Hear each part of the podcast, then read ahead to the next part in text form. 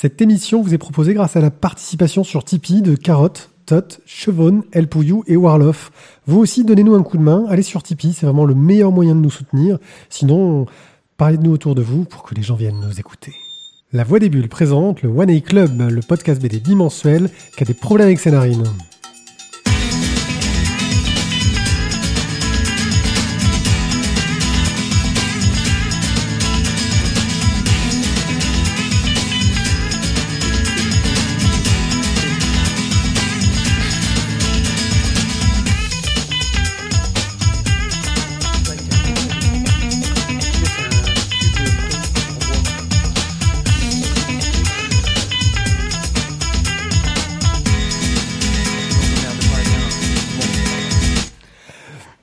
Les gens, on est parti pour une seconde émission enregistrée d'affilée en live. Je fais des trucs de n'importe quoi avec mes caméras, car nous sommes sur YouTube et que c'est nouveau, qu'on galère, qu'on rame et que je fais l'animateur et la technique. Euh, je Il est trop fort. Je suis Pied, je suis avec vous pour parler de bande dessinée pendant un long moment, mais je ne vais pas le faire seul, car à côté de moi, nous avons notre chroniqueur invité, un chroniqueur exceptionnel parce qu'il n'est pas là tout le temps. C'est Jérôme. Salut Jérôme. Salut. Oui, c'est moi, Jérôme. non, tu vas pas le faire à chaque fois non plus. À chaque fois qu'il fera c'est Jérôme, écoute, j'ai envie de te dire, il va falloir qu'il change ses phrases d'amorce. Et voilà, Mathieu revient d'avoir euh, mis des bûches. Euh, on n'a pas dit où. Voilà. Sa grosse euh, bûche. Notre cher Charline Gals, professionnel. Salut Thio. Bonsoir. Et à côté, c'est Isaac. Oui, c'est moi qui mais, mais ça marche pas. Non, il n'y a pas de, y a pas de voilà, Et non, ce n'est pas pour Narine Le Pen. on n'a pas de, de, narine qui coule avec Madame Le Pen. On a juste la narine qui coule.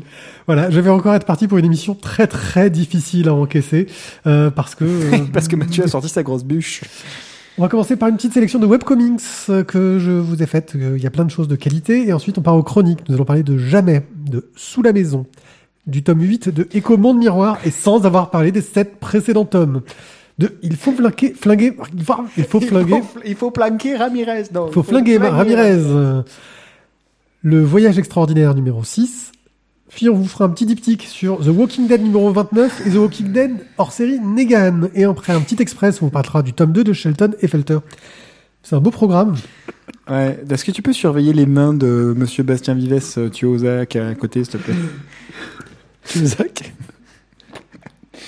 Bon, je crois que je vais attaquer sur l'online parce que là, vous, vous faites nawak, euh, les amis. Vas-y, envoie, envoie l'online. En fait, on te donnait du temps hein. pour que tu ah. puisses faire de la technique. Online alors, une petite sélection euh, diverses et variées. On va commencer par euh, État des lieux, une bande dessinée de JB dont j'avais parlé euh, il y a très très peu de temps, euh, dans laquelle il va nous faire un petit état de, de, de la bande dessinée et de bah, ce que doivent comment ça se passe d'être auteur de bande dessinée, comment est-ce que ça marche entre les différents euh, corps de métier, comment sont répartis euh, les sous, et est-ce qu'il y a une justice ou pas, mais est-ce que ces répartitions, quelque part, sont pas aussi mal comptées? Par exemple, on dit toujours euh, le libraire touche tant. Oui, enfin, le libraire, il touche tant sur ce qui est vendu. Euh, c'est pas pareil que toucher tant sur ce qui est distribué. Enfin, il y a Donc du coup, en fait, ça, ça, tient en deux pages recto verso. comment ça va? Mal. Non, parce que c'est quand même très argumenté. Il va discuter ah, aussi bien avec, il va discuter aussi bien avec les éditeurs euh, qu'avec les auteurs, qu'avec. Euh, il s'intéresse aussi à tout ce qui est distribution. Et ça, euh, ça, tu le trouves où ça Sur Internet sur, Ouais, tu trouves ça gratos sur Internet. Sur, tu trouves ça chez JB. le lien sera. tu trouves ça chez JB. C'est le nom de son site. Le, là, vous pouvez voir les images si vous nous regardez en vidéo, et le lien sera bien sûr dans les dans les, enfin dans le texte quoi que je mets en général à côté, mais je trouve plus mes mots parce que je suis fatigué. Euh, et c'est comme ça. Ça commence bien, c'est que le début de l'émission. Ouais, je sais, mais c'est la deuxième, j'enchaîne, c'est pas évident. L'Odyssée d'Ali est une bande dessinée qui est sortie sur Instagram, qui a été financée par Médecins sans frontières et qui est dessinée par Haute Picot, euh, une autrice que j'aime beaucoup. L'Odyssée d'Ali bah, nous raconte euh, l'histoire d'un migrant qui arrive bah, en France euh, et de toutes les choses qu'il va traverser. Euh, donc euh, MSF en profite pour faire un méga gros dossier et nous propose sur son site la BD dans son intégralité. Parce que j'avoue que la retrouver sur Instagram alors qu'il y a eu plein d'autres choses publiées entre temps, c'est pas super évident. Euh, C'était des courts chapitres, mais on la retrouve de façon très lisible, de façon très sympathique. Enfin sympathique, le, sujet n'est pas très sympathique, mais il y a toute la question de savoir prouver que tu es mineur. Alors qu'on va dire, ah ouais, mais là, vous avez un comportement super mature pour un mineur. Ouais, enfin bon, je viens d'un pays en guerre, donc à un moment donné, ouais, effectivement, je peux être super mature comme comportement. Quoi, ta préoccupation, c'est pas de faire la collection des cartes Pokémon Ouais, ça c'est de survivre, c'est pas très mineur. Hein. Bref, et puis l'importance pour ce jeune d'apprendre à lire, pour essayer de s'intégrer. C'est un sujet difficile qui, est très très joliment traité. J'ai pris euh, énormément de plaisir euh, à lire cette bande dessinée, et puis j'aime beaucoup le trait euh, d'Aude Picot. Bref, allez, jetez un œil à ça, sur le Instagram de Médecins sans frontières France, et sur le site de Médecins sans frontières. Marco Echo est une bande dessinée de, j'ai oublié le nom des auteurs parce que maintenant il est écrit. Beck et Olivier Jouvray. Voilà, parce que pour moi c'est écrit en tout petit sur le truc que je suis en train de gérer pour faire défiler les images. Euh, Olivier Jouvray, on le connaît, euh, c'est un des, il est prof dans une, école de bande dessinée. Euh, il, euh, il a fait aussi, euh, comment ça s'appelait? Nous ne sommes pas des héros, qui était vachement bien avec son frangin, je crois. C'est les frères Jouvray, enfin ils font des BD trop bien. Euh, là, on est vraiment dans quelque chose de beaucoup plus léger que les, les, les précédentes BD dont je vous ai parlé. C'est l'histoire d'un jeune qui vit à la campagne. Euh, et lui, il veut devenir dessinateur. Et donc, euh, bah, il décide de vouloir monter à la grande ville, à Paris, tu vois pour devenir dessinateur. Et euh, sa mère est partante et le père lui il comprend pas parce que le père il, a peur de l'abandon et de la séparation. Et c'est pas facile pour le père qui, qui est un peu bah qui est un peu brut de décoffrage quoi. Et le problème c'est que pour partir à la ville il va devoir s'installer chez euh, sa grand-mère, donc la belle-mère du père un peu bourrin, qui pense que de toute façon, euh, le fils, quand il va devoir arriver, il va devoir se laver parce qu'il vient de la campagne et que donc il doit puer parce que tous les, tous, les bouseux comme euh, son beau-fils, euh, il pue, et qui va accueillir ce gamin-là, et donc on va suivre un peu les difficultés de, voilà, tu arrives dans l'école, tu regardes le travail des, des gars, tu fais, oh après un an, ils font ça. Jamais j'y arriverai. les relations avec la grand-mère qui sont pas forcément évidentes, alors qu'en fait, elle est un peu sèche mais plutôt sympathique. Voilà, moi j'ai beaucoup rigolé. Il y a une euh, quarantaine de pages à l'heure actuelle. C'est prépublié aussi dans Spirou, donc euh, vous pouvez l'avoir à l'œil si vous n'êtes pas abonné à Spirou. Euh, j'ai pris ben, aussi pas mal de plaisir à le lire. Donc Marco Echo, vous pouvez trouver ça, c'est sur un Tumblr. et il y aura bien sûr le lien dans la description de l'émission. Petit chouchou, c'est Bruno Bellamy. Bruno Bellamy, c'est mon dessinateur de cœur. Je, je, le suis depuis Cassius Belli euh, où il faisait les Bellaminettes. 1990 oh, Oui. Je vous parle d'un temps, connais-moi de 20 ans. Mais pas, pas connaître. 90, je sais pas si j'étais terroriste, mais c'est possible. Euh, bref, euh, c'est un dessinateur qui dessine souvent de jolies femmes plantureuses et qui s'amusait à raconter des histoires qui se passent sur euh, Mars, euh, une histoire suivie. Il avait lancé un crowdfunding pour euh, financer le premier tome de son histoire. Il est en train de travailler sur le deuxième tome. Il a un Tipeee si on veut le soutenir. Euh, et on va suivre un peu ces gens qui découvrent comment est-ce que... Euh, en fait, on est dans une SF très utopiste, où les gens ont trouvé des solutions pour régler les problèmes. Euh, et il y a eu cette colonisation de Mars, et ils reviennent sur le passé, sur les erreurs qu'ils ont faites, et sur la difficulté qu'ils ont eu à construire cette civilisation euh, qui fonctionne. Euh, voilà, j'ai vraiment euh, trouvé ça, enfin c'est sympa, c'est agréable à, à suivre. Et, et, puis là, je me rends compte que je suis en train d'essayer de préparer celui de l'émission, mais que j'ai fait Nawak.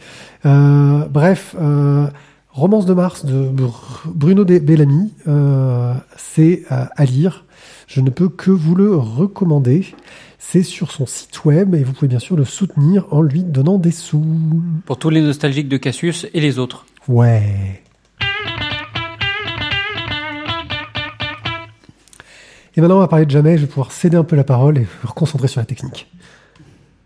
C'est qui qui fait le pitch normalement C'est moi, mais comme d'habitude, tu les prends pour nous, on, hésite. Tu ouais, non, vas-y, je te le laisse. J'ai eu un moment de flottement, tu vois. Genre, qu'est-ce qu'il fait? Il enchaîne, il fait tout. Ça, j'ai pas mal géré. Euh, donc, euh, jamais, donc de Duhamel aux éditions Grand Angle. Euh, alors, ça, c'est une. C'est pas Bruno, son nom? Je sais pas. Euh, donc en fait, oui, c'est ça. C'est, ça, c'est une BD choisie par Tizak, je crois. Hein. Euh, plus que choisi, oui. Ouais, plus que choisi. Euh, ce qui est cool parce qu'en fait, il n'y a, y a, y a, pas de mort dedans, en fait. Bah, pardon. Ça, c'est, ça, c'est une private joke. Euh, donc, le pitch de jamais, on, se retrouve en fait dans un.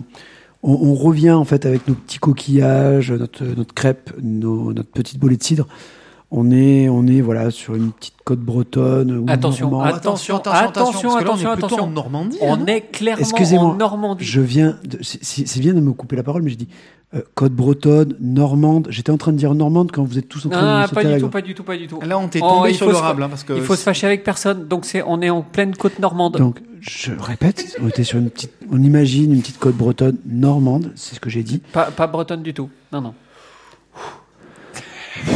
Les intégristes, c'est chaud. T'imagines tout ce que je subis Euh, Vas-y, poursuis. Non, mais tu sens, tu sens les dissensions au sein du groupe quand même, euh, tu vois, sur la, la Normandie, la, la Bretonie, euh, c'est pas évident. hein. Donc, euh, sur une côte pourrie où il y a donc une mer On qui n'est pas au pays va- du Mont-Saint-Michel, quoi.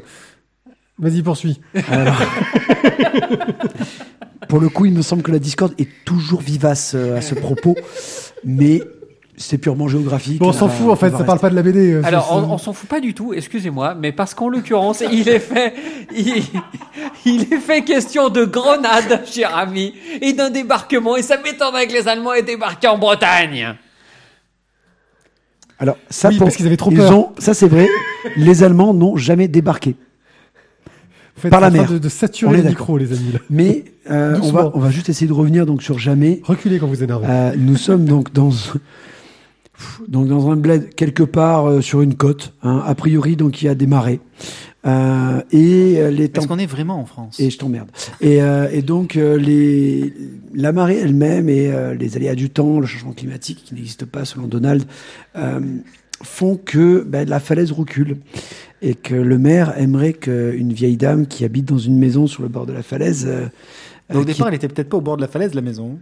sans doute pas, non, il y a de ça. Elle 60 avance et elle recule, comment veux-tu comme... Pardon. Donc euh, la grand-mère, donc J'aimerais qu'on ne qui- fasse pas bannir de YouTube tout de suite, tu vois. Merci. On va se faire bannir tout seul. Il va nous foutre à la porte. Euh, donc j'en étais. euh, le maire donc voudrait en fait que cette vieille dame quitte cette maison parce que c'est dangereux pour elle. Alors c'est une vieille dame qui est qui est seule, qui est qui est aveugle, qui vit avec euh, avec son chien. C'est un chat. Un chat Ouais. Ah, pas un chien. Non, c'est un chat, c'est un chat, exact. Bon, C'est un chien, quoi. Et euh, et bon les ben voilà. chiens, c'est en Bretagne. Vas-y, poursuis. Venant, venant d'un breton corse, je sais pas d'où ça peut venir cette phrase-là, tu vois, mais euh, Ils ont des baudets. Euh, donc jamais. Euh, pour en revenir sur le graphisme, le dessin, Jamais tu te feras le pitch. mais j'ai arrêté le pitch du coup. Euh, moi, j'ai trouvé qu'il y avait un, un petit côté cartoony qui était très sympa euh, sur le sur le jamais. Euh, des couleurs qui sont très euh, très douces, euh, qui qui donnent à la fois dans le paysage un côté tranquille, mais euh, qui euh, quand le, le, le, le scénario commence à devenir un peu plus euh, un peu plus ténu sur des moments où vraiment la tension monte, ben, même ces petites couleurs qui sont un peu un peu pastel, un peu douces, eh bien ça fonctionne et ça te fait quand même quand la vieille elle menace avec ses grenades, et ben même avec les couleurs pastel, ben tu sens qu'elle menace avec les grenades. Ouais, mais. Et, et, et je trouve Elle a que la patate, cette vieille. hein. ouais c'est c'est oui. Tu vas pas la faire chier. hein. C'est un bel album. Voilà, Il faut le dire, c'est un très bel album. Moi, je me suis euh, vraiment régalé. Il y a des, il y a des passages dans, le- dans l'histoire où, euh, où on a des discussions euh, entre euh, la, la grand-mère et son mari disparu, mais qui sont mais magnifiques. Des, des moments où elle remonte dans son grenier. Il y a plein de passages qui, qui sont touchants et, euh, et qui, qui sont qui amènent une petite réflexion qui est voilà très vraiment très sympa. J'ai vraiment beaucoup beaucoup apprécié jamais. Ouais, ça permet de d'avoir un autre regard euh, sur euh, sur nos vieux entre guillemets. Euh, parfois, on a l'impression qu'ils sont un petit peu déjantés, un petit peu à la masse, et euh, ils se rendent compte en fait. C'est euh, il y a une part de bah, je me laisse un peu aller dans, dans ma folie de vieillesse et une part de je suis tout à fait, lucide de ce que je suis en train de montrer, de dire ou de faire. Je suis pas du tout déjanté. C'est euh, juste une façon comme une autre de, vivre euh, la longueur de l'âge, de vivre la solitude, de vivre, l'éloignement, de vivre la, perte de, l'être cher, qui au plus les années avancent et au plus euh, il peut peser par le biais de la solitude justement. Et, euh, et comment on se rattache euh, au final à des, petits riens, à des petites choses matérielles, mais parce que ce- c'est c'est tout ce qui reste d'une vie construite.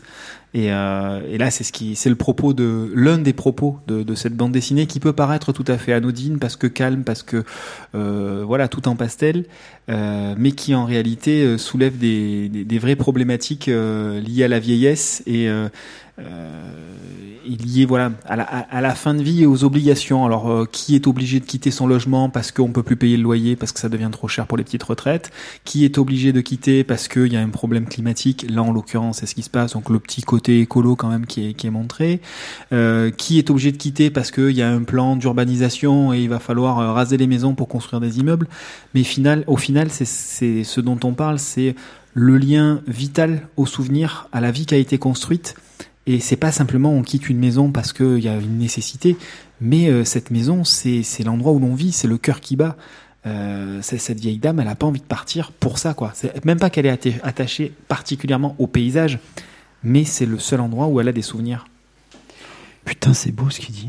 Le, on peut peut-être juste un tout petit peu contextualiser euh, Jamais dans la production Grand Angle qui fait quand même un certain nombre d'albums sur la même thématique. Euh, moi, je vous renvoie vers Merci, qui est un très bel album de Grand Angle, un vrai coup de cœur pour ma part en tout cas, en, un one shot également sur une thématique assez similaire et avec un graphisme assez similaire. Mais on peut aussi rapprocher ça de, de, de, de- d'albums de grand angle qui euh, ont connu un succès un peu plus important, comme l'adoption ou comme euh, à coucher dehors. Et euh, voilà, on est sur des albums. Alors, on va pas appeler ça des albums feel good parce que malgré tout, il y a quand même un truc un petit peu un Doux amer, doux hein. amer. doux amer, voilà, voilà. Mais des, des albums doux amers qui C'est euh, le nom de l'auteur, non? qui sont bien sentis. Voilà, bien. Ah, c'est le Bruno Duhamel. Alors, moi, j'ai- trouvé qu'il y avait ce côté euh, un petit peu léger aussi dans la narration, un côté un peu euh, humour qui marchait bien. Euh, on n'est jamais dans le misérabilisme, dans cette tristesse. C'est un sujet qui s'y prête facilement, tu vois, essayer d'être vraiment dans l'émotion. Et j'ai trouvé que c'était souvent très léger. Et en plus, ce que j'ai apprécié, c'est qu'il n'y a pas vraiment de personnage mauvais entre guillemets. On parle du maire qui veut la faire partir. Mais très vite, on se rend compte que le maire, il, veut aussi la faire partir parce qu'elle est en danger. Euh, il n'est pas là que pour des histoires d'électorat. Et à la fin, d'ailleurs, on, voit que le, enfin, vers la fin, on voit que le maire, il n'en a plus rien à foutre vraiment de l'électorat. Lui, il veut juste que cette vieille se casse. Bon, elle essaie de lui jeter des grenades. À un moment donné, ça, ça met pas en confiance. Euh, C'est-à-dire qu'en gros, elle est en danger et en plus, elle devient dangereuse. Euh, et c'est toujours traité avec un petit côté décalé, tu vois. C'est un peu ce côté, euh, c'est ce vieil humour de film français, euh, qui, mais qui est euh, mis en scène de façon moderne, ce qui fait que tu t'as pas ce côté euh, vieillot. Ça, ça, ça, ça coule tout seul, ça marche très très bien. C'est c'est un très très bel album. Ça, c'est quelque chose qu'on peut saluer, justement, c'est qu'on pourrait être sur des thématiques entre guillemets de vieux avec un style de vieux et des couleurs de vieux mais en fait c'est pas du tout le cas. Euh, il y a effectivement un traitement qui est assez moderne. Je vais revenir deux secondes sur les couleurs Matt. Très lumineux. Euh, moi j'ai trouvé ça voilà. Euh, c'est très lumineux mais pas, le- pas la lumière que l'on a chez nous dans le sud. Euh, c'est la lumière qu'on a euh, sur les côtes bretonnes ou les côtes normandes. Euh, c'est c'est cette, cette espèce Euh, Excuse-moi, les intégristes là, ils sont Tout le monde ferme sa gueule là. Les- Là, là, il y a dans les côtes normandes, hein. on est bien d'accord, les côtes normandes, absolument. Là, là, plus personne dit rien. Voilà. non, non, les côtes normandes. on, on a la- cette différence de, de, de luminosité. Nous, dans le sud, on a cette lumière qui est plus franche, qui est plus chaude. Euh, en été, elle est écrasante et elle blanchit. Euh, là, la, la lumière qu'on a euh, sur la, la Normandie-Bretonie, euh, c'est quelque chose qui va eff- effectivement venir euh, ne pas forcément re- relever toutes les couleurs, sauf après un- une pluie ou un truc comme ça, mais sinon, on va avoir ces couleurs un petit peu plus affadies, et je trouve que c'est bien rendu. On est dans cette, euh, ambiance-là. Le, le- les, les couleurs qui ont, été choisies, le dessin qui sont, comment la façon dont ça a été représenté, nous amène cette espèce de quiétude de ce, genre d'endroit-là et de, de, ce- de ces paysages-là, euh, tels qu'on peut les avoir soit vécus, soit dans, dans l'imaginaire collectif. Bon, c'est pas l'album du siècle non plus, hein. Moi, j'ai passé un, très très bon moment. c'est hein. un bel album. C'est pas, voilà, c'est un album léger. C'est, ça peut être un coup de cœur, mais c'est pas l'album du siècle non plus. Non, c'est pas un album du siècle. Mais honnêtement, c'est très bien traité. Moi, j'ai passé un de, très bon de- moment. de- de faire perdre, disparaître un coup de cœur, toi là. Tu sens le stress. Hein. Et d'ailleurs, je tiens à remercier euh, la BDRI euh, d'Aix, euh, en particulier euh, euh, Dali, pour, pour, pour m'avoir aiguillé sur, sur ce bouquin. Bon, alors, est-ce que c'est un coup de cœur? Pour moi, oui. Après, ça n'engage que moi. hein. Thio Non, non, je regarde les autres au bout de la table, allez-y. Non, mais je t'en prie. Non, Je t'ai je t'ai donné la parole. Arrête d'affiler les patates chaudes. Le tout mec, temps. il refile toujours la Non, patate. Mais moi, je- assume je- un peu. Non, je veux la vie des bouts de la table. là. Ils Non, disent non. rien, ils se mouillent pas. euh, Non, breton, mais le normand. breton, euh, il y a un breton, il y a un normand là-bas. Et le breton corse, vas-y, envoie ton truc. là. Donne, donne ton avis. Je, hein Breton corse? Non, je, je fais le dictateur, là. Je m'en fous. Je t'ai je t'ai demandé ton avis, là. T'es lourd. Bon, on va avancer. Exactement. Bon, bah, alors, on va pas pouvoir lui donner, là. Exactement. Bah, à cause de toi. C'est ça. Franchement, quand même. Tout de suite, tu vois, tu lui poses une question. Non, mais la vraie question, c'est toi, pas. Pierrick, tu l'aurais donné? Ah, bah oui, mais à cause de lui, il y sera pas. C'est tant pis, c'est pas grave. Ah, c'est toi qui fais le. C'est moi ouais. qui fais le truc. Mais en fait, non, je lui aurais pas donné de toute façon. Voilà. Tu vois, casse-couille. C'est moche. Mais par contre, je pense que le suivant, lui, il va faire débat. Ah, il va y avoir de la discussion dans Euh, sous la des, hauts, maison. des hauts et des bas, ouais. Ah, donc c'est la euh, quatrième dimension euh, en couleur, tu avais raison, Randall. C'est ça. Mais en tout cas, ça, ça pique aux yeux et des yeux, il y en a beaucoup. Euh, donc, on est sur un album, euh, vous l'aurez compris dès la couverture, totalement psychédélique. Euh, qui est-ce qu'il a On, on l'a eu en, en SP celui-là? Oui. Voilà. C'est assez rigolo parce que je l'avais vu justement à la Bénérie et euh, vu qu'il était sous blister, j'ai- bon, j'avais déjà une pile euh, bien chargée au niveau des bras par rapport à ce que je devais acheter. Je fais bon bah tant pis. La couverture me semble un peu space. euh, je sais pas trop à quoi ça va ressembler vu pour vous rappeler, vous donner le contexte, j'aime beaucoup le travail de David B, par exemple. Euh, on peut être aussi dans des, choses un petit peu délirantes comme ça de temps en temps. Et euh, bon, la couverture était euh, vraiment psyché. Pourquoi pas Et finalement, le bouquin est arrivé en SP. Bon. Je vais faire un petit pitch, mais je vous l'annonce tout de suite. À la fin, personnellement, j'étais très circonspect À la fin du pitch ou à la fin de la lecture? À la fin de la lecture. Donc, on, on est euh, dans une petite histoire où on a une jeune fille, Daisy, qui débarque euh, en ville, dans une nouvelle ville. Et euh, c'est une jeune adolescente, hein, elle est lycéenne, et elle a un petit peu du mal à, à s'intégrer dans sa nouvelle vie, dans son nouveau lycée, dans son nouveau quartier. Elle fait quand même la connaissance forcément de quelques filles de son âge, de sa classe, etc. Et elle en invite une à la maison, et elle lui fait partager euh, son secret, son terrible secret. Le lave-linge de la maison est une porte dimensionnelle vers un monde totalement déjanté. Un monde aux couleurs féeriques. Euh, Alors, couleur féerique, c'est Bon, peut-être un aux couleurs tu- psychédéliques. Ouais, parce que là, tu, tu Ouais, non, là, c'est non. Aux couleurs psychédéliques. Tu vas Bref, trop loin. Euh, un endroit où le LSD euh, Coule à flot bah, est directement dans l'air, en fait. hein. En, le- en intraveineuse, je pense. en intraveineuse ou en arrivée direct dans la machine à laver. Quoi. Ou en suppositoire, c'est au choix. Non, il n'y a pas de sexe. Enfin, s'il y en a un peu quand même. Euh, bref, c'est le parfait endroit pour euh, se réfugier, pour, pour s'évader quand on est une adolescente. Et euh, avec un quotidien un peu compliqué, quoi. Et donc, le problème, c'est que maintenant qu'elle a invité une amie, est tenue bien sûr au secret, inutile de vous dire que les secrets entre adolescentes, ça fait long feu. Et donc, elle se retrouve assez vite débordée par la situation avec beaucoup de personnes qui vont débarquer. Et le joli petit monde psychédélique de, la machine à laver va se retrouver allègrement piétiné et les règles euh, largement bafouées avec les conséquences que ça pourra occasionner. C'est comme avec les gremlins, ça. C'est ça. Il n'y a que Donc, trois règles, mais personne ne les respecte. Voilà pour le pitch général. Euh, au niveau de la narration, accrochez-vous à votre slip.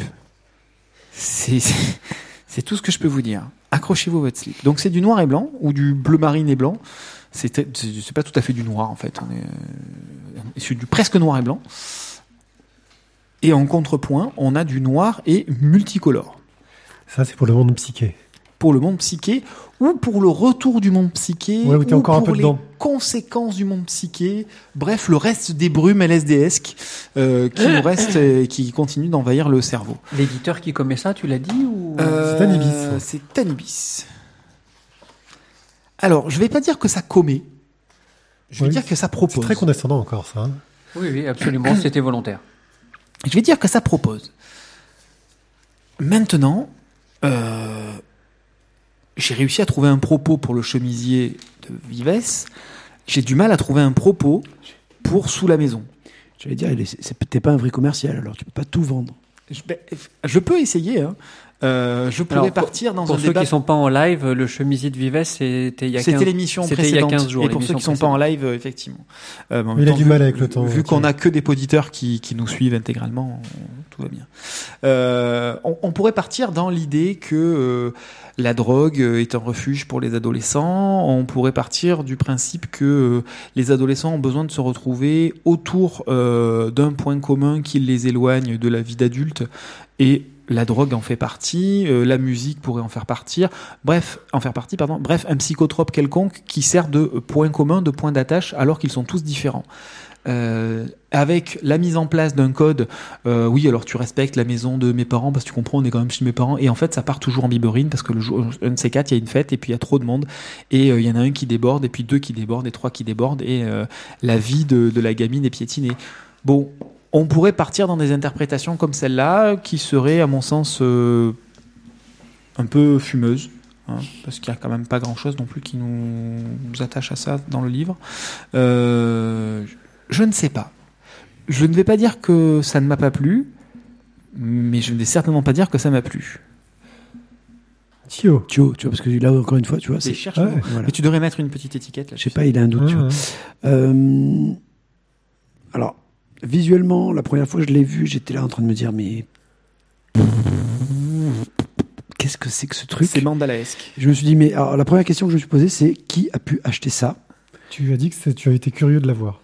Alors, après, j'étais curieux, oui, mais la curiosité, des fois, c'est une sorte de vilain défaut, tu vois. Tu...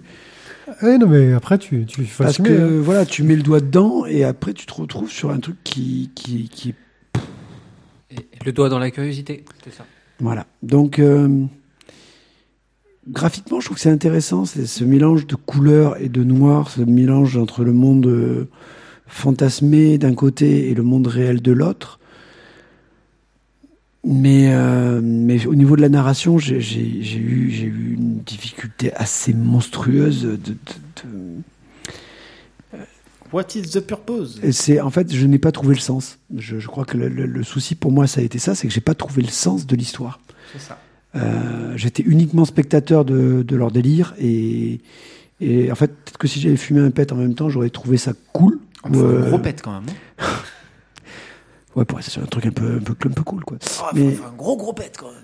Bon, ben, ben non, en fait, voilà, j'ai pas, j'ai pas, pas accroché. quoi. hein. Alors, voilà, donc, alors, m- Monsieur euh, Pied, donc. euh, Alors, il voulait mettre un, un coup de cœur Non, breton. pas du tout. Pas du tout.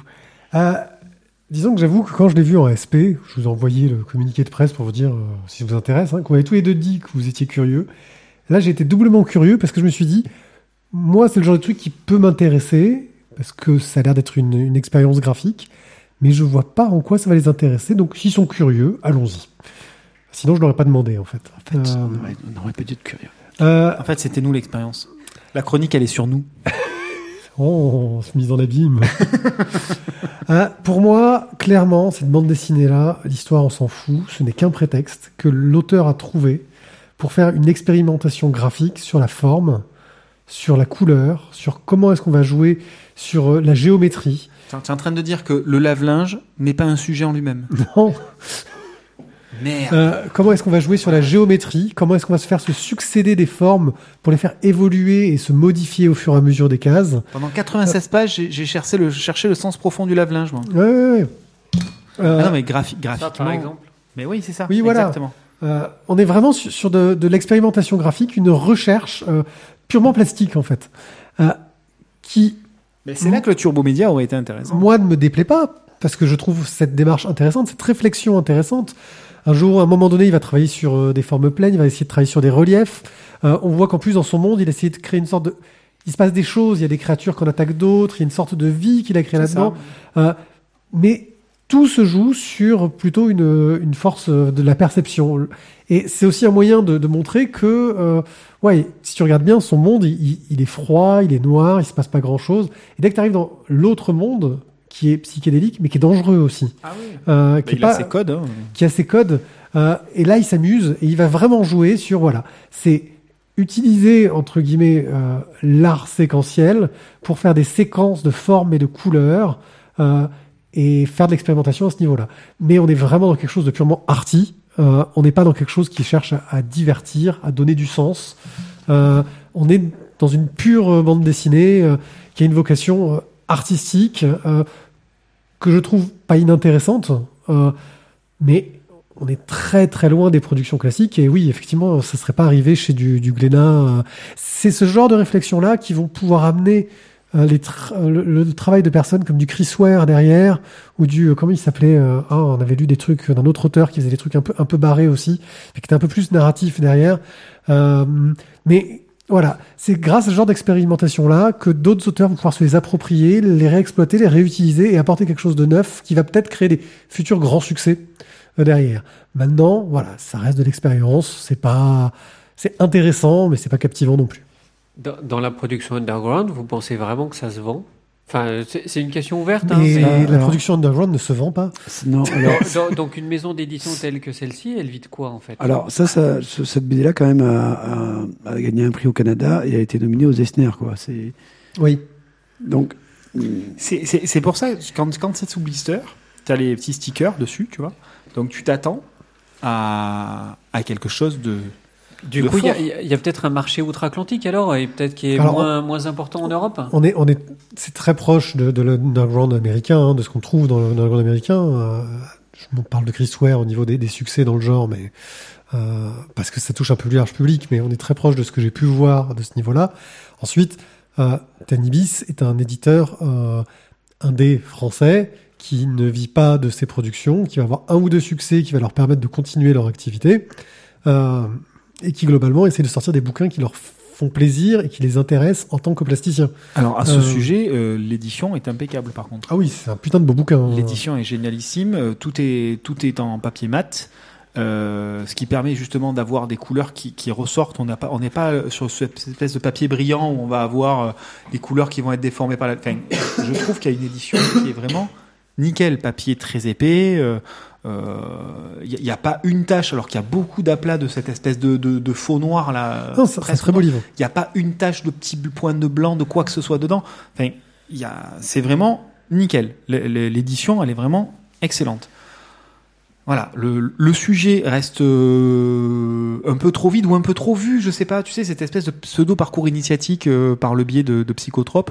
Enfin, euh, je- je- si c'est que ça, bon, ça, ça, ça paraît un peu faible. Par contre, graphiquement, c'est effectivement très réussi. Euh, graphiquement, c'est une, expérience. Les, yeux, euh, on sait plus trop euh, par quel bout prendre les choses, sans, dire que c'est oubapesque, euh, parce qu'on n'a pas un, langage et, des contraintes qui sont clairement établies. En tout cas, moi, je- ne les ai pas perçus.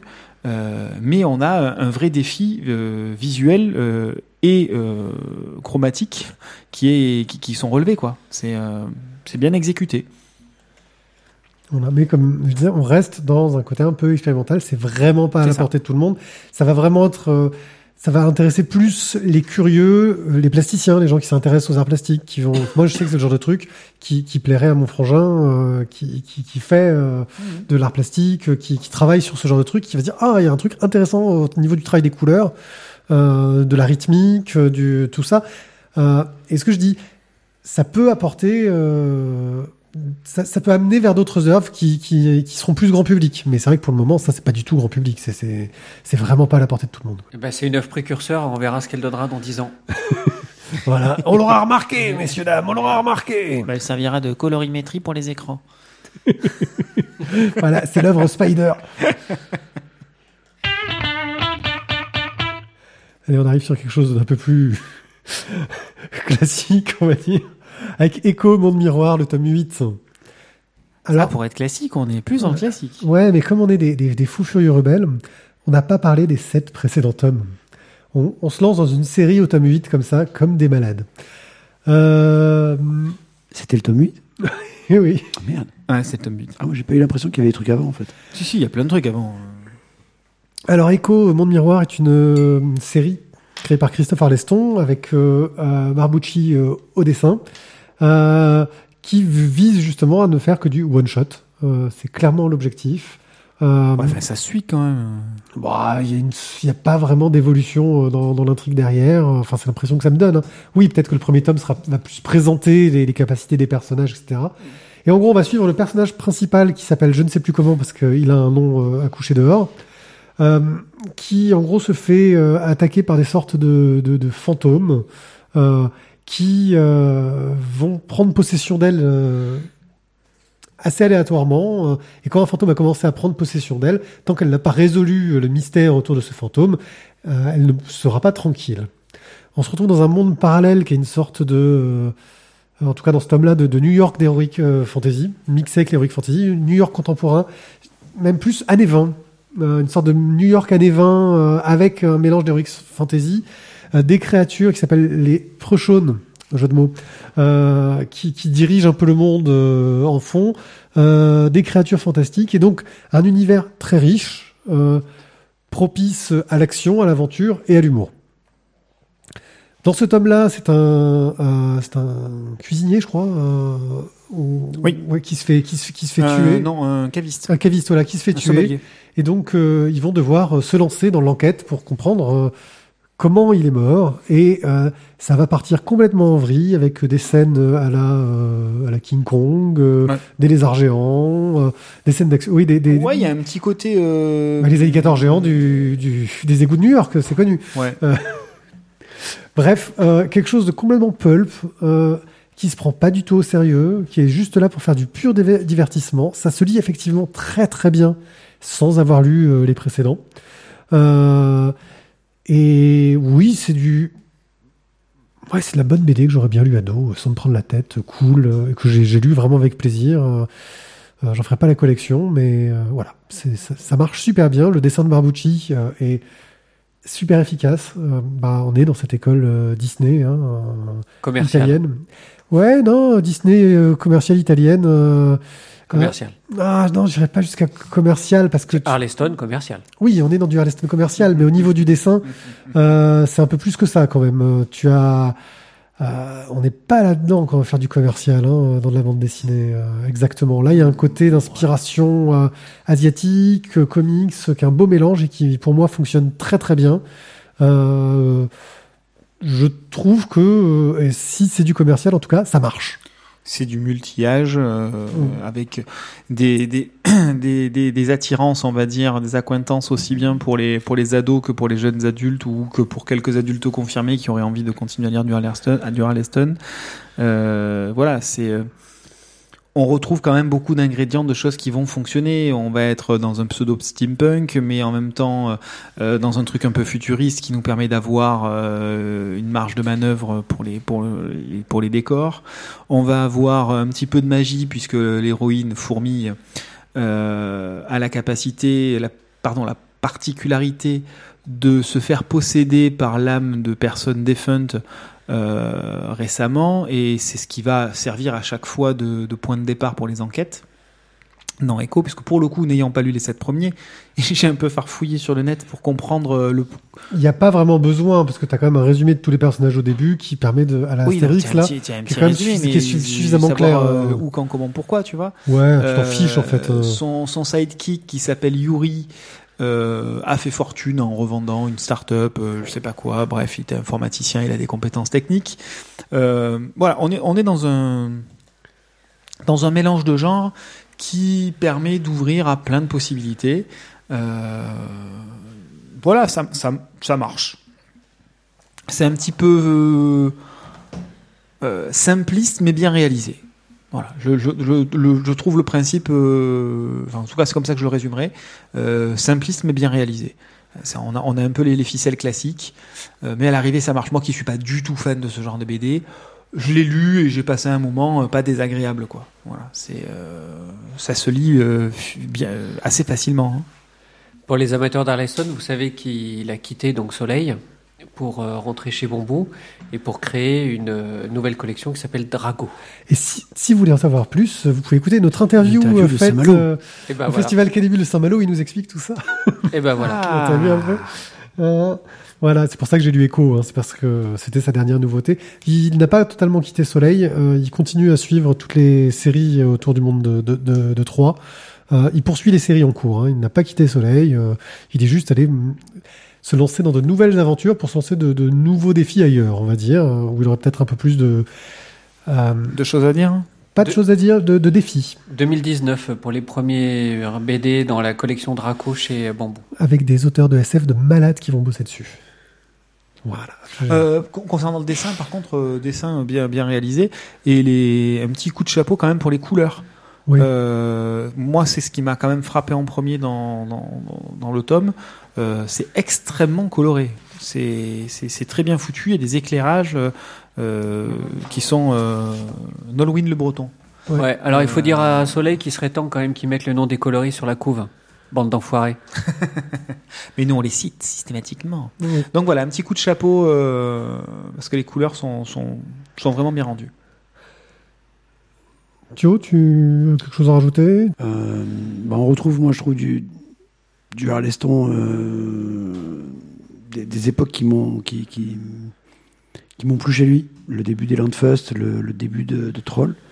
Euh, avec, bon, toujours, oui, les jeux de mots, je pense, à mon avis, qui, qui- voilà, c'est- un petit peu son, Signature. sa petite signature. Voilà. Et, Pour les euh, repas du dimanche en famille. Mais, euh, par contre, j'ai beaucoup apprécié le principe, comme tu disais, tu vois, d'avoir euh, un tome qui est à la fois une suite et à la fois un one-shot. Euh, ça se lit quand même très facilement. Même si tu n'as du coup pas lu les tomes précédents, ce qui était le cas de toutes les personnes autour de cette table. J'ai passé un bon moment, agréable, un truc un peu Madeleine de Proust dans le monde de 3. Voilà, tu, tu te retrouves dans un truc où tu te dis, tiens, ça y est, je suis pas loin de, de sexy, quoi. C'est... Tu connais les codes. Voilà, euh, tu connais le code, tu sais. avec des chaussons, tu connais le principe. Et ça fonctionne bien. Et ça fonctionne bien. Du coup, j'ai passé vraiment, un- j'ai passé un bon moment, un moment sympa. Je dirais pas que c'est la BD du, de- du, du siècle, pour euh, citer euh, Monsieur Jérôme. Euh, mais, euh, mais voilà, j'ai passé un bon moment, un petit moment agréable avec euh, une petite Madeleine de Proust qui m'a, qui m'a ramené un petit coup de, un petit goût de reviens-y, ça a fait écho, quoi. Ça a fait écho parce que du coup, je me suis, euh, je- du coup, je me suis relu de- dernièrement les, euh, Eh, monsieur Alestan, une petite dédicace. Hein Ah, C'était pour les jeux de mots. euh, du coup, je me suis relu en fait les Landfest dernièrement. Eh ben, ça t'intéressera. Le Pendant- premier cycle. Et regardez, regardez un peu comme je tease. Pendant l'interview, je lui ai posé une question par rapport à une série qu'il a lancée avec Jean-Louis Mourier il y a, il y a un long moment. Euh, voilà, c'était juste pour dire. Je lui ai posé une question. Oui, mais sauf que c'est le dessinateur, je crois, qui bloque euh, Je, plus que le scénariste. Voilà, je, j'ai posé la question. Parce qu'il a dit que la couleur directe, c'est le gonflé. Mais il a bien raison. Suspense. Il faut flinguer Ramirez. Il faut flinguer Ramirez. Vas-y, Euh, montre-le, montre-le, parce que quand même. il- La BD dont tout le monde parle. C'est pas la peine de le montrer, c'est en live sur le. Ah bah oui, c'est vrai. Mais comme on n'a plus le flux, nous, on Oui, mais plus. faites comme si on était en audio pour les Alors donc, du coup, bah, il-. Excuse-nous d'essayer de penser aux au, au, voyeurs. Euh, j'ai pas Attendez, j'ai montré mon cul. Merci. Euh, donc, il faut flinguer Ramirez, donc le premier acte euh, de euh, Nicolas Petrimo, C'est ça. et donc c'est chez Glénat. Il fait tout. Scénario, dessin, couleur. Je pense que bientôt il fait l'édition, la distribution. Il fait la distribution, je vente. crois qu'il paraît qu'il livre, hein. il livre avec sa petite voiture, sa petite 106. Euh, il fait ça bien d'ailleurs. Franchement, il les, les libraires sont plutôt contents. Le que petit nous pitch. le Ouais. petit pitch que nous raconte cette histoire ben, Nous allons suivre en fait l'histoire du, bah, du meilleur vendeur d'aspirateurs euh, de la boîte. quoi. Alors je me demande la boîte, je l'ai plus Pas le vendeur, pas le vendeur. Spécialiste du SAV. Spécialiste du SAV, mais qui, qui est, qui est le best of the best, qui, qui est le meilleur du meilleur.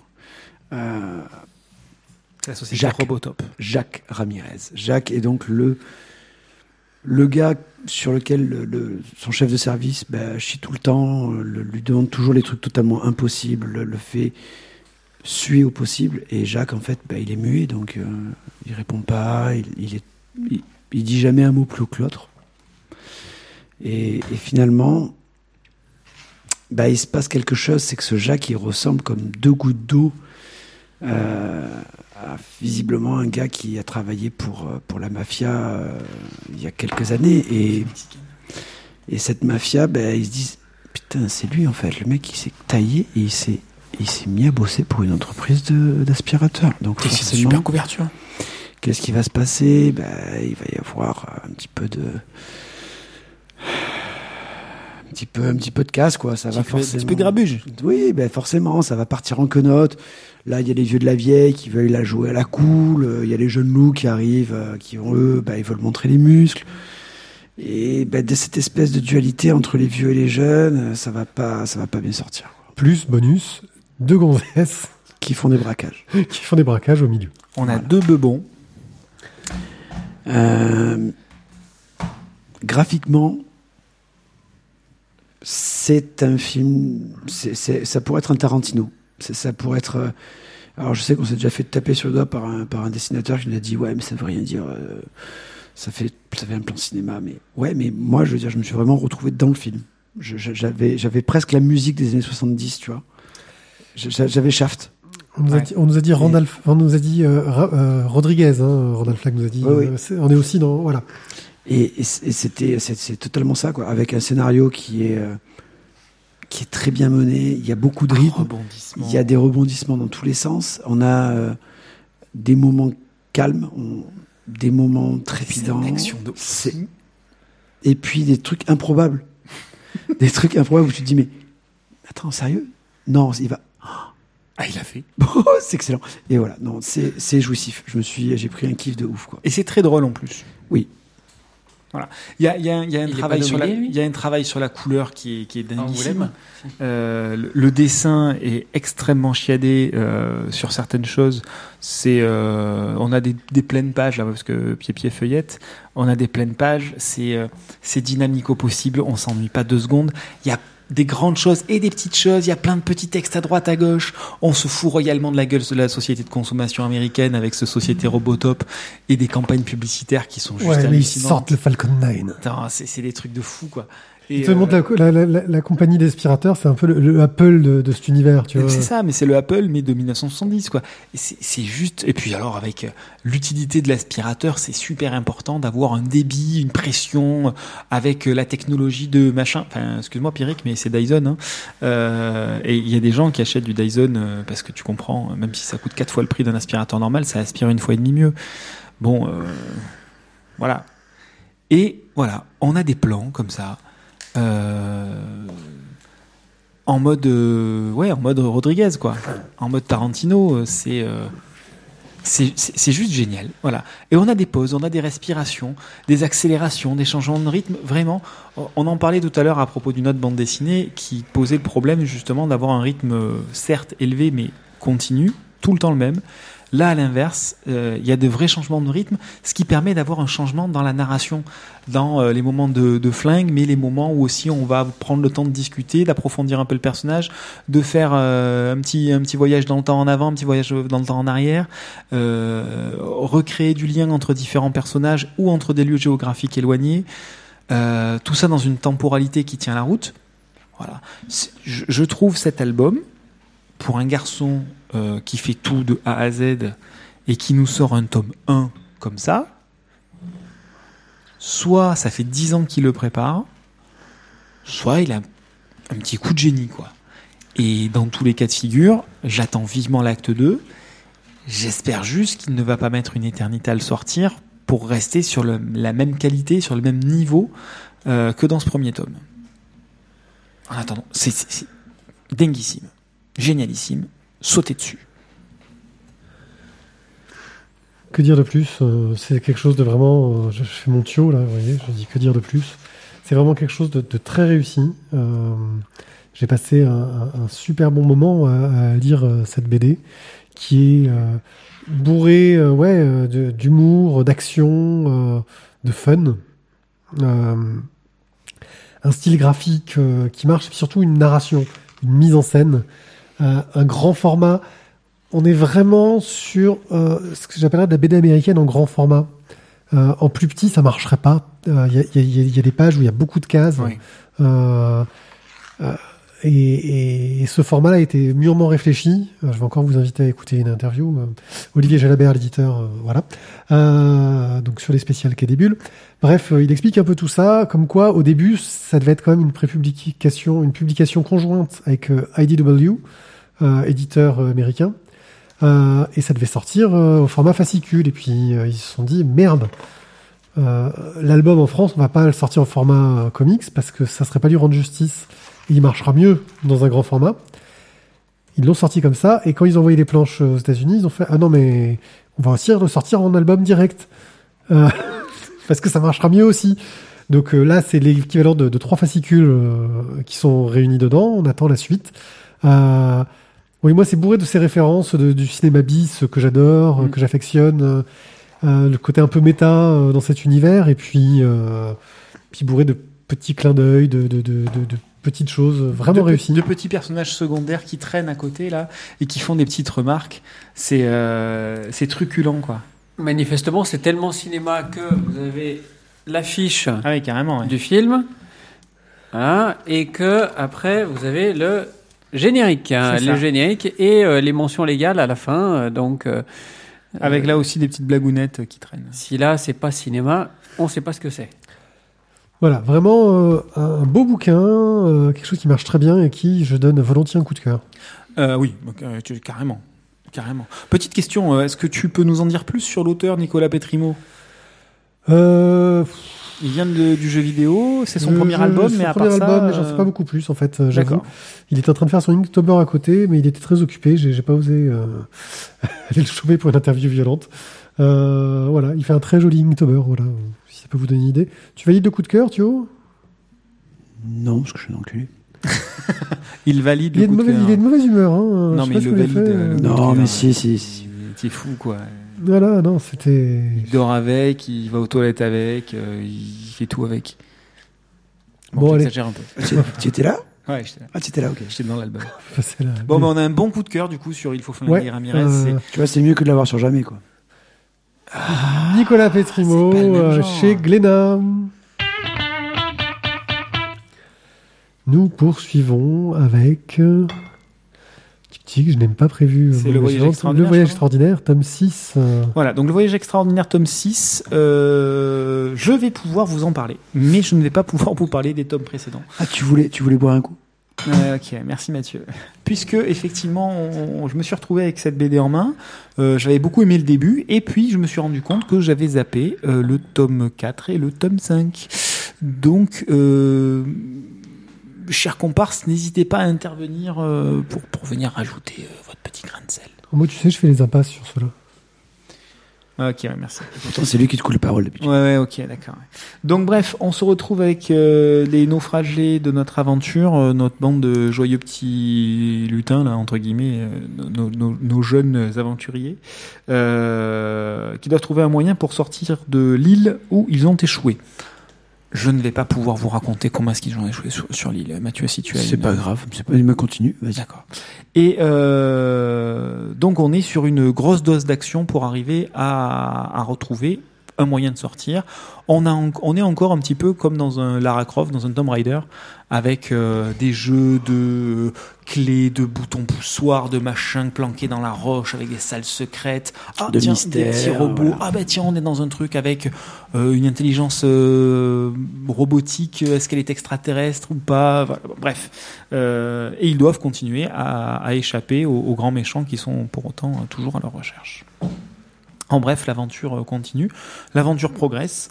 Euh, pss, graphiquement, c'est euh, voilà. enfin, Camboni fait toujours un boulot de dingue.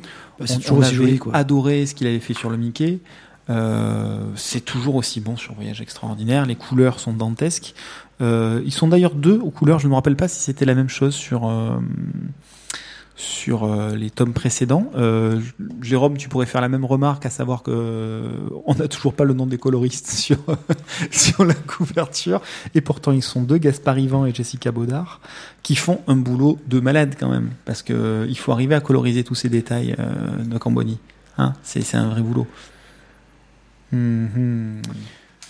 Non, j'ai juste réalisé un truc dans ce que tu fais, c'est c'est beau. C'est beau. Euh, mais je pense même, tu vois, enfin, pour le coup, niveau histoire, ça nous apporte pas grand chose, parce qu'on avance, mais assez lentement. Très peu. Ils restent pour l'instant sur l'île et ils essayent de partir. Voilà, je pense qu'on aurait, enfin, on aurait même pu le passer en express, en fait, si, euh, si Pierre nous avait posé la question, mais bon, comme il nous. De notre Non. côté, je vous refile le planning euh, deux jours avant. À un moment donné, vous pouvez le regarder avant qu'on commence à enregistrer. Mais pourquoi tu peut. justifies? Tu le prends mal? Non, non, c'était juste pour vous expliquer. Ah, ok. Euh, graphiquement, c'est toujours aussi joli. Au niveau de l'histoire, on avance, mais pas non plus un truc de ouf. Euh, c'est une série qui est toujours à suivre, qui est toujours agréable. Euh, elle trouve, à mon avis, vraiment son. Enfin, elle a son public et euh, après voilà, je pense pas que ce soit non plus le truc de ouf, clairement, mais ça fonctionne. Ça Ouais. fonctionne très bien et c'est très mignon. Ça, man- ça manque un petit peu d'avancée, effectivement, dans le, dans le scénario. Euh, moi, en ayant débarqué après avoir manqué de tomes, je ne sais pas pourquoi est-ce qu'il se retrouve là. Maintenant, je ne me suis pas retrouvé totalement largué non plus dans la lecture du tome. Euh, et en même temps, je suis ressorti du tome sans avoir non plus énormément progressé. Voilà, on a un personnage qui était muet, qui finalement voilà débloque des situations. Euh, on a nos deux comparses principaux, euh, Noémie et Emilien, euh, qui sont toujours sur la même quête du début à la fin, sauf qu'ils doivent retrouver une, une pièce, une batterie ou je ne sais Ouais. plus quoi. Euh, et c'est finalement le seul élément qu'ils vont essayer de, de, de, de faire avancer dans leur, dans leur construction pour s'échapper de l'île. Bon, on- n'a pas non plus euh, une avancée extraordinaire dans le, dans le scénario. Bon, on Euh, peut passer à la suite. alors. Juste euh, pour information, je viens de remonter euh, donc au One A Club 157 au niveau du conducteur. Tu as lu le tome précédent, Isaac, qui a dû vraiment Ah, c'est te, te, marquer.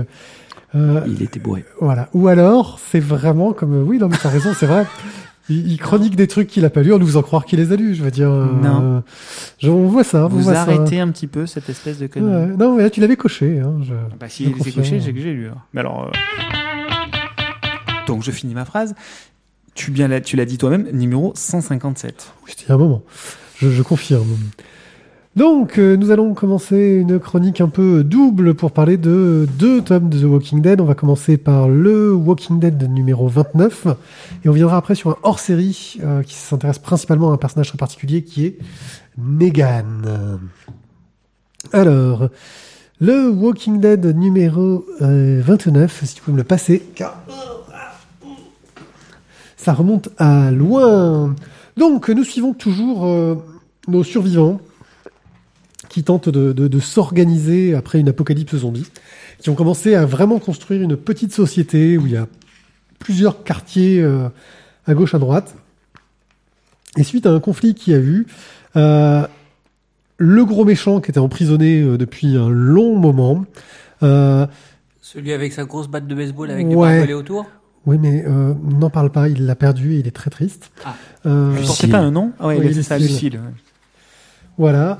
Euh, et ben, ce qui se passe, c'est que il a été un petit peu, euh, il a vraiment rendu service euh, à la communauté et ils décident de lui donner une chance, c'est-à-dire qu'en gros, ils vont le bannir en fait, ils vont le laisser se préparer pour partir et ils le libèrent.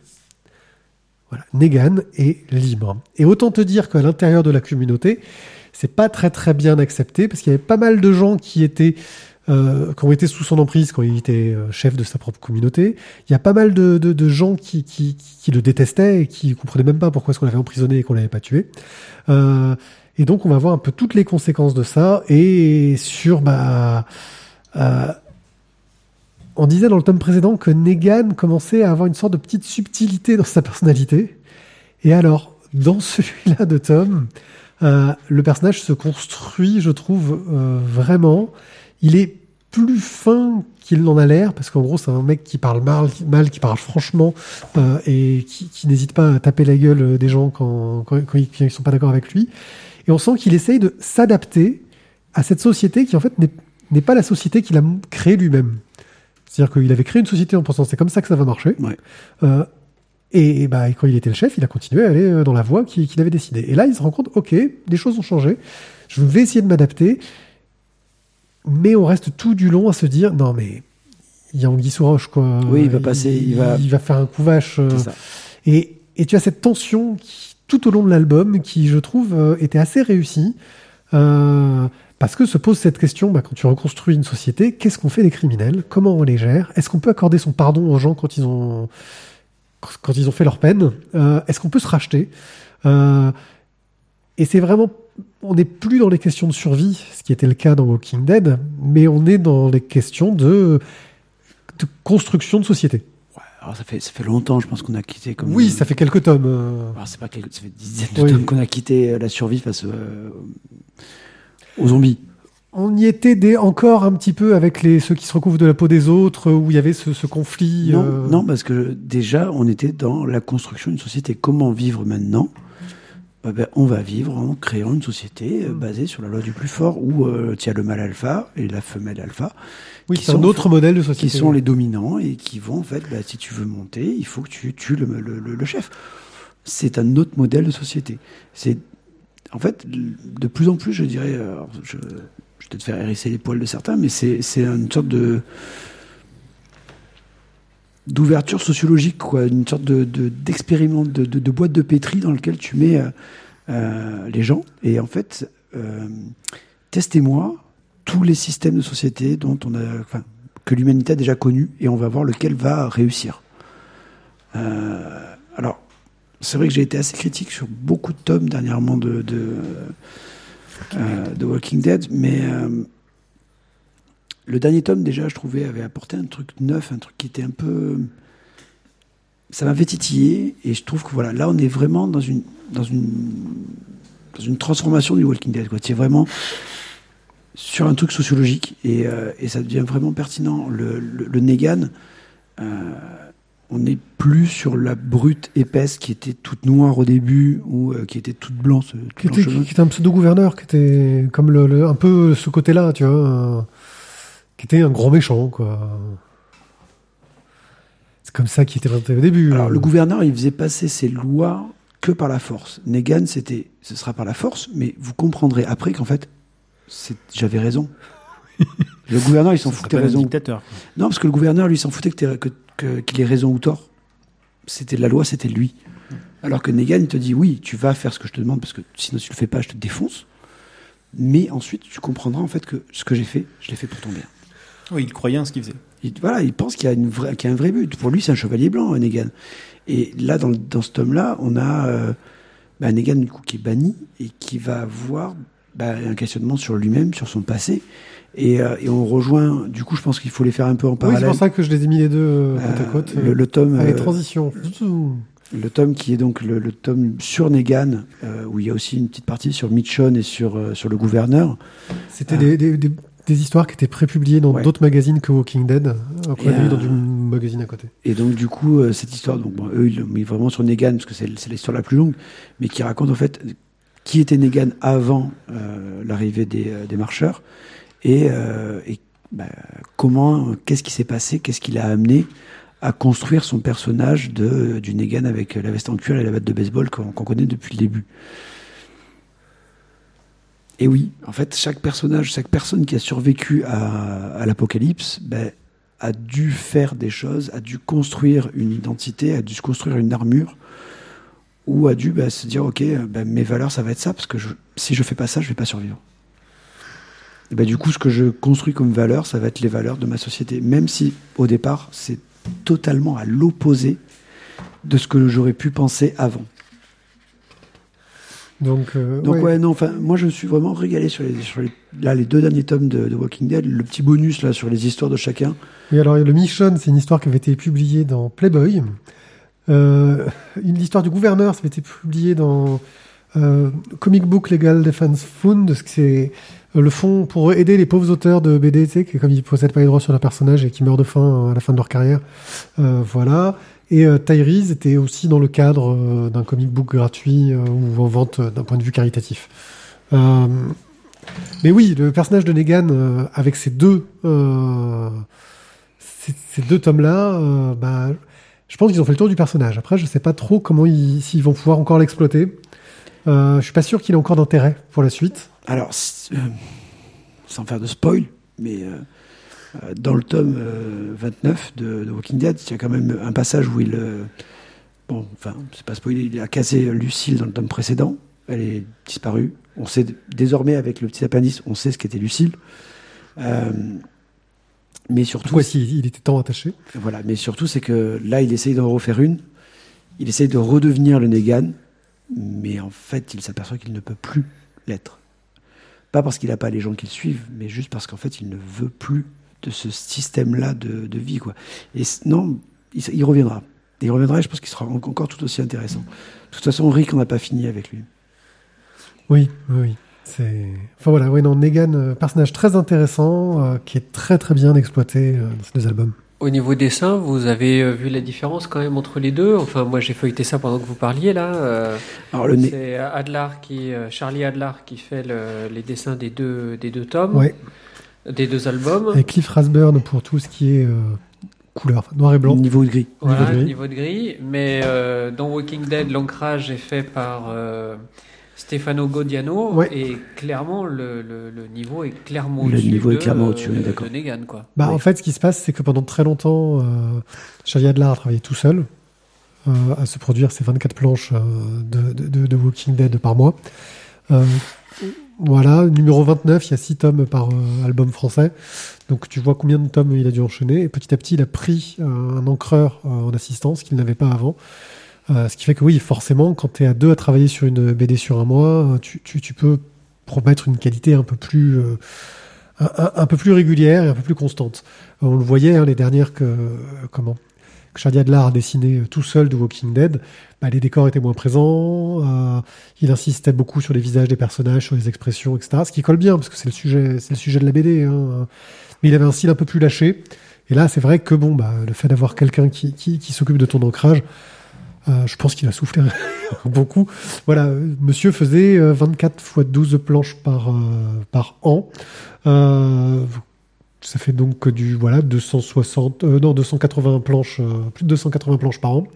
Euh, tu compares avec une production d'un auteur français moyen qui fait ses 46 planches dans l'année en ramant un peu parce que c'est pas évident hein, quand même. Voilà. tu t'attends pas à la même euh, qualité, je pense que oui, Ah, ça mais fait les planches, elles sont plus petites. Ouais. Il n'y a pas de couleur. Puis là, il n'y a pas à colorier.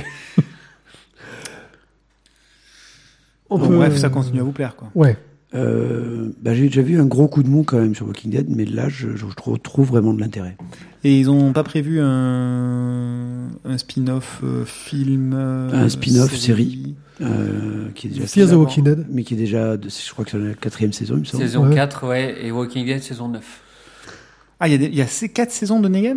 De, Non. non, de Fear the Walking Dead. Ah non, moi je te parle de Negan. Ah, Negan, non, c'est pas un spin-off, c'est vraiment un numéro qui était hors série euh, one shot. D'accord. Voilà, non, il n'y a pas de spin-off. Et de toute façon, je crois qu'il a prévu de finir sa série aussi. Euh, comme il a prévu de finir, il, dit, euh, qu'il savait comment il allait finir la série, que ça allait arriver euh, pas dans si longtemps que ça. Euh, mais je pense qu'il, là, il a fini Invincible et je pense qu'il va essayer peut-être de relancer une série derrière pour manger. Entre, entre les deux, ouais, je pense Voilà. qu'il arrive à ressortir un truc qui aura autant de succès pour euh, s'assurer un même, un même Après, revenu. il, il en est peut-être plus là pour manger. Enfin, il doit avoir assez là. Oui, il a, il a oui, dû ça va. remplir le frigo là. Ouais, mais c'est les États-Unis, ça marche pas pareil. Il peut se payer une assurance maintenant.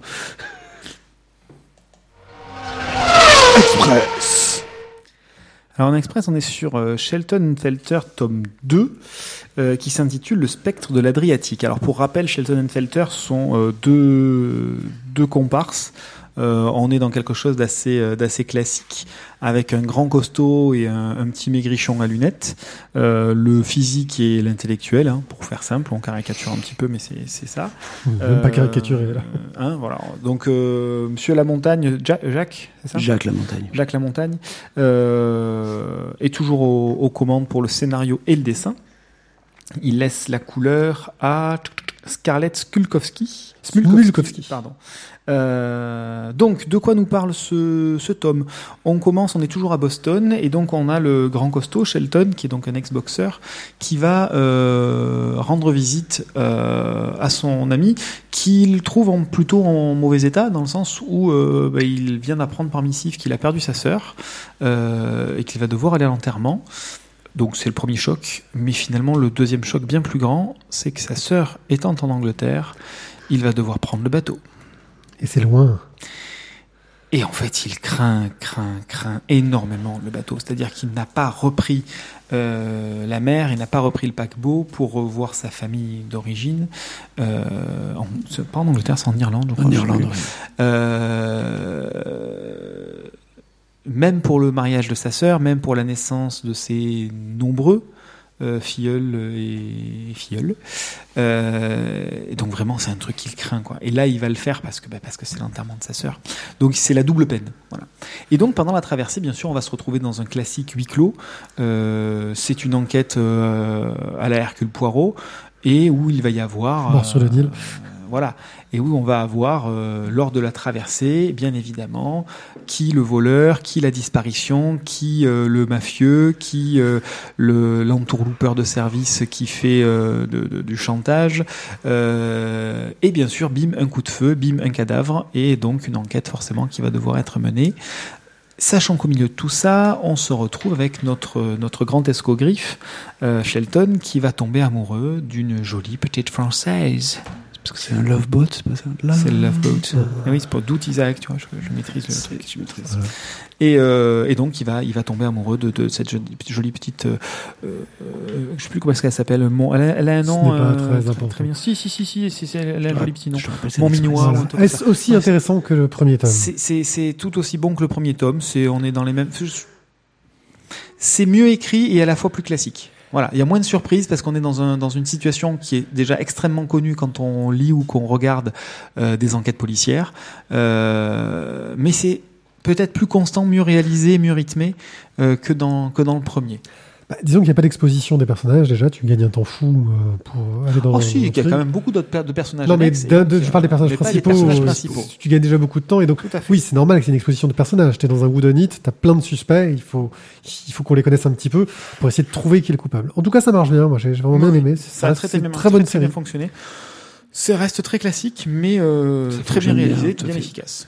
Voilà, un bon Voilà. moment de lecture. Shelton et Felter, tome 2 de Jacques. Lamontagne. Chez. Keynes. Voilà. Eh bien, nous sommes arrivés au bout de cette euh, deuxième émission live d'affilée. On est des fous. Ouais. Il Jérôme a résisté. Il, ne- Il est temps d'aller se coucher. Il ne s'est pas On endormi. n'est la pas encore demain. On n'est pas encore demain. On est trop fort. Ouais. Euh, À on deux minutes près. Deux minutes près, ouais, Ouais, Vous êtes Voilà. de finir beaucoup, beaucoup plus tard que ça. Voilà, on vous remercie de nous avoir suivis. On remercie Merci. surtout Randall qui est encore dans la chatroom. Il a du courage. Ouais, voilà. Mais Randall, en fait, ils sont 12. Tu sais, c'est le principe des, se des chauffeurs de bus qui se relaient en dormant dans le coffre. Ah.